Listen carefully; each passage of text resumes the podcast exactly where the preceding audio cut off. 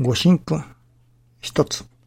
やれいたやという心で、ありがたし、今見影をという心になれよ。良薬は口に逃がしと申します。苦ければ苦いほどその効果があると思いますように、そこに難儀を感じれば感じるほどありがたしの心が湧いてまいります。なぜならば、この神様は愛の一年より他にない神様とわかるからです。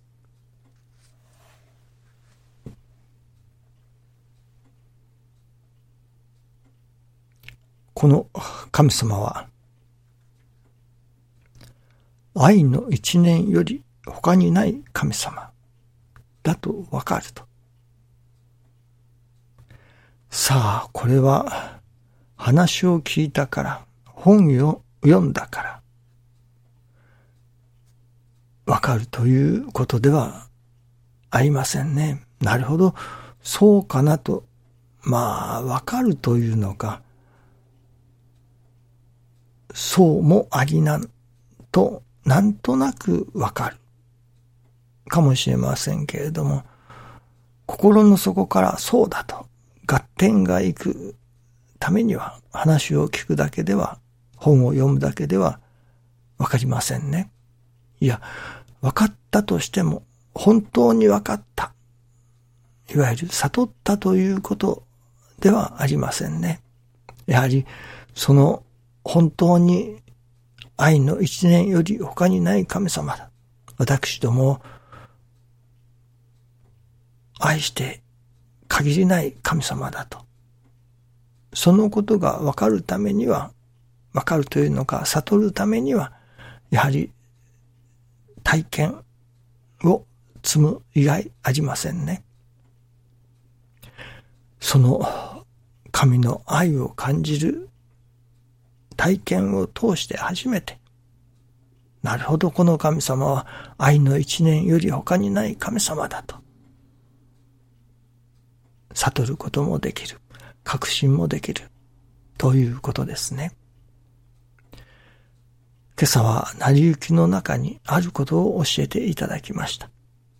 それは、私どもが求めようとする。あるいは、これから求めるであろうもの。それを神様は先回りをして私どもに与えてくださることがあると。神様だなというものを実感させていただくひとときですね。しかしそれはただ手をこまねいておってとか、ただ座っておってとか、何もしてない中に神様が私どもが求めようとしておるもの、あるいはこれから求めるであろうものを先回りしてただくださるというわけではありませんね。そこにはある一つの私どもが先にせねばならないことがある。そのせねばならないことをしたところに、神様が感能を増しましてというのでしょうか。その私どもが求める以上のもの、いや、これから求めるであろうものをまだ求めてもいないうちに与えてくださる。そういう働きが起こってくるのですね。それは神様に喜んでいただきたい。あるいは、ああ、これが神様の帰還にかなうことであろう、と思われることを積極的にさせていただくことですね。そしたら、そこに思わぬことが私どものこれから願う、求めるであろうことをも神様がおかげをくださる。ことにもなりますね。実は我が家では手洗いの時に石鹸を使いますが、あのハンドソープ、液体のを使わせていただいています。それもダイソーで買わせていただいたボトルに入れて、え泡になって出てくるのがありますね。押すと泡になって出てくる。あれだと、5分の1ぐらいに原液を薄めて使いますので、えー、経済的にもいいのですね。それがもう今朝見ましたらほとんどというかカラーでした。だから、私がその継ぎ足しをする役なのですけれども、ああ、もうそろそろ継ぎ足さなくちゃいけないなと思っておりました。そしてまた洗面をするときに何気なく蛇口をひねりましたら、いつもよりか水がたくさん出てきました。まあ、家内が何か掃除をしておりましたから、少し余分に開けてくれたのか、間違って開けてそのままだったのか、わかりませんけれども、いつもよりたくさん水が出ました。これも水を節約するためになるべく元栓を絞って、蛇口をひねっても、じゃあじゃあじゃあじゃあ流れないようにいつもはしております。これで、えー、まあたくさん出ると確かに使い勝手はいいですけれどもね。まあ気持ちもいいと。だからこれで使おうかとも思いましたけれども、いや、これではちょっともったいないなと。水が必要以上に出てしまいますからね。やっぱり、今までのように絞って水の蛇口から出るのを少なくしようと。元栓を少し閉めようと思い、洗面台の下の扉を開けて、そうさせていただきました。そうさせていただきましたら、その扉を開けたところに、そのハンドソープですね、その原液のボトルがあったのですね。いつもはそこにはないのです。ですから、あれ、あ、ここにハンドソープのボトルがあったと。それで、えー、改めてハンドソープのほぼ空になっている瓶を新しく詰めさせていただくことができたのです。それで思いました。あ、もしこれが私が蛇口の水の出をもう少し減らそうと思って、えー、扉を開けていないならば、そして扉を開けずに今日の午後にでもハンドソープを追加しようとしていたならば、いつものところにその原液の瓶がないわけですから、慌てただろうな、と思いました。ああ、どこに行ったんだろうかと。いつものところにないと。まあ困ったことだっただろうなと。私がその水の出口、出が多すぎて、これじゃあちょっと不経済だから、もう少し出を少なくしよう。と、いわゆる節約の心を起こした。ああ、これが神様のお心に通うたんだな。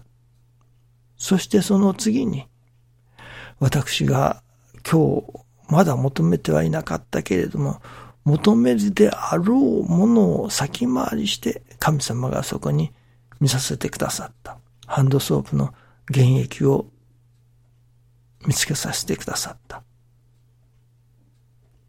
そう感じさせていただき、それから新中記念に入らせていただきましたら、ああ、これは何かに似ているな。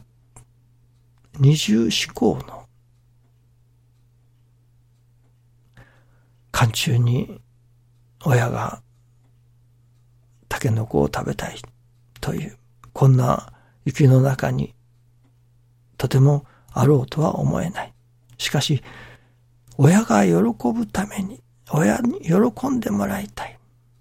それは神様に喜んでもらいたい。神様のご帰還にかなうことをさせていただきたい。という思う心でタケノコを探しに行ったら、タケノコばかりではない。求めを、求めておったその刀がそこに生けてあったというのですね。あの、タケノコ掘りの話に大変似ていますね。いわゆる、神様に喜んでもらいたい。神様のご帰還にかなうことをさせていただきたい。と、そのことをさせていただくと。それこそ、私どもにとっても思い以上、願い以上の、これから求めるであろうものをも神様が先回りをしておかげをくださる。ということですね。もし私がその水の出を少し絞ろうと、節約しようと思わなかったならば、二重思考のその人が、まあ親が今頃言うけれども、今頃タケノコがあるはずはない。まあ、売っちゃっとけ。という気でいたならば、刀は見つけられませんでしたね。やはり、私どもがおかげをいただくというその前には、やはり私どもの一つの行動というのでしょうか。心の上の動きというのでしょうか。それが神様に喜んでいただきたい。親様に喜んでいただきたい。あるいは神様のご帰還にかなうことをさせていただきたい。という思いから、そのことをさせていただく。そこに、神様がお働きくださり、私どもの思い以上、願い以上の、これから求めるであろうものをも先回りをしておかげをくださる。という働きになってくる。ということですね。親孝行は、新陳の根本とも師匠は教えておられますけれども、まさに親に喜んでいただきたい。神様に喜んでいただきたい。神様のご帰還にかなうことをさせていただこう。というそこから神様の思いもかけないお働きが現れるということでもありますね。どうぞよろしくお願いいたします。ありがとうございます。